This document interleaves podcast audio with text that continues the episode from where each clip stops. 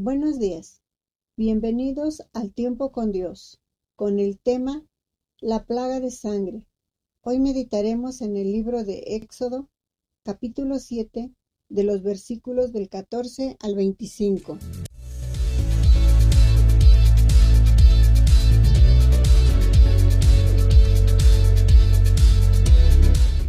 Comenzamos. Versículo 14. Entonces Jehová dijo a Moisés, El corazón de Faraón está endurecido y no quiere dejar ir al pueblo. Ve por la mañana Faraón, he aquí que él sale al río, y tú ponte a la ribera delante de él, y toma en tu mano la vara que se volvió culebra, y dile, Jehová el Dios de los Hebreos, me ha enviado a ti diciendo, deja ir a mi pueblo para que me sirva en el desierto. Y he aquí que hasta ahora no has querido ir. Así ha dicho Jehová, en esto conocerás que yo soy Jehová. He aquí, yo golpearé con la vara que tengo en mi mano el agua que está en el río y se convertirá en sangre. Y los peces que hay en el río morirán y hederá el río. Y los egipcios tendrán asco de beber el agua del río.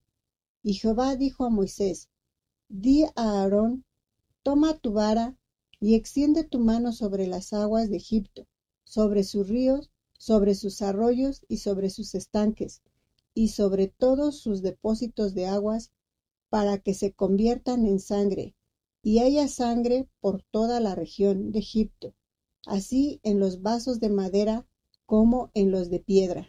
Vemos cómo Dios atiende el clamor del pueblo de Israel. Dios manda a Moisés hablar con el faraón para que deje ir al pueblo de Israel para que le sirva en el desierto. Antes de esto, Dios le muestra a Moisés qué tan poderoso es. Le muestra la vara de Aarón convertirse en culebra. Por esta razón, Moisés aumenta su fe. Primero, solo Dios podría dar éxito al ministerio encomendado a Moisés. El segundo es un acto de venganza divina contra el faraón, quien mandó que se haga una matanza de niños a fin de exterminar al pueblo de Israel. Dios viene con mucha bendición para su pueblo escogido. Él mismo vendrá y nos salvará. Continuamos versículo 20.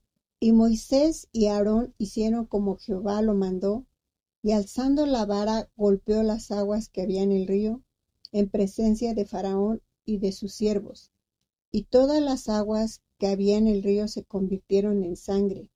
Asimismo los peces que había en el río murieron, y el río se corrompió tanto que los egipcios no podían beber de él, y hubo sangre por toda la tierra de Egipto. Y los hechiceros de Egipto hicieron lo mismo con sus encantamientos, y el corazón de Faraón se endureció, y no los escuchó como Jehová lo había dicho. Y Faraón se volvió y fue a su casa y no dio atención tampoco a esto. Y en todo Egipto hicieron pozos alrededor del río para beber, porque no podían beber de las aguas del río.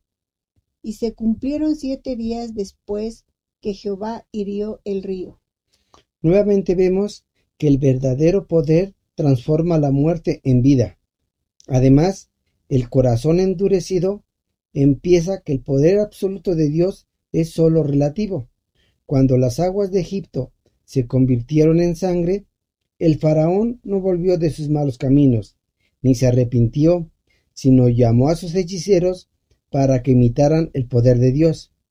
El hombre corrupto no tiene temor a Dios e intenta bajar a Dios a su mismo nivel.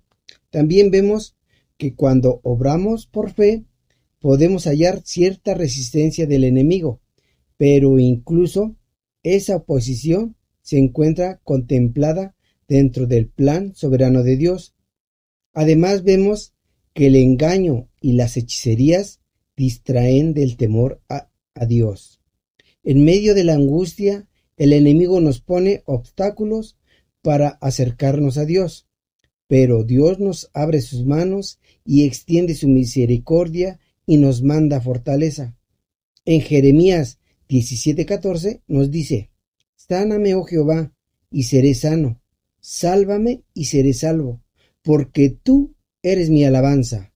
Dios nos está restaurando y Él nos responde y Él no nos deja. Que Dios nos guarde y bendiga a cada uno. Hasta la próxima.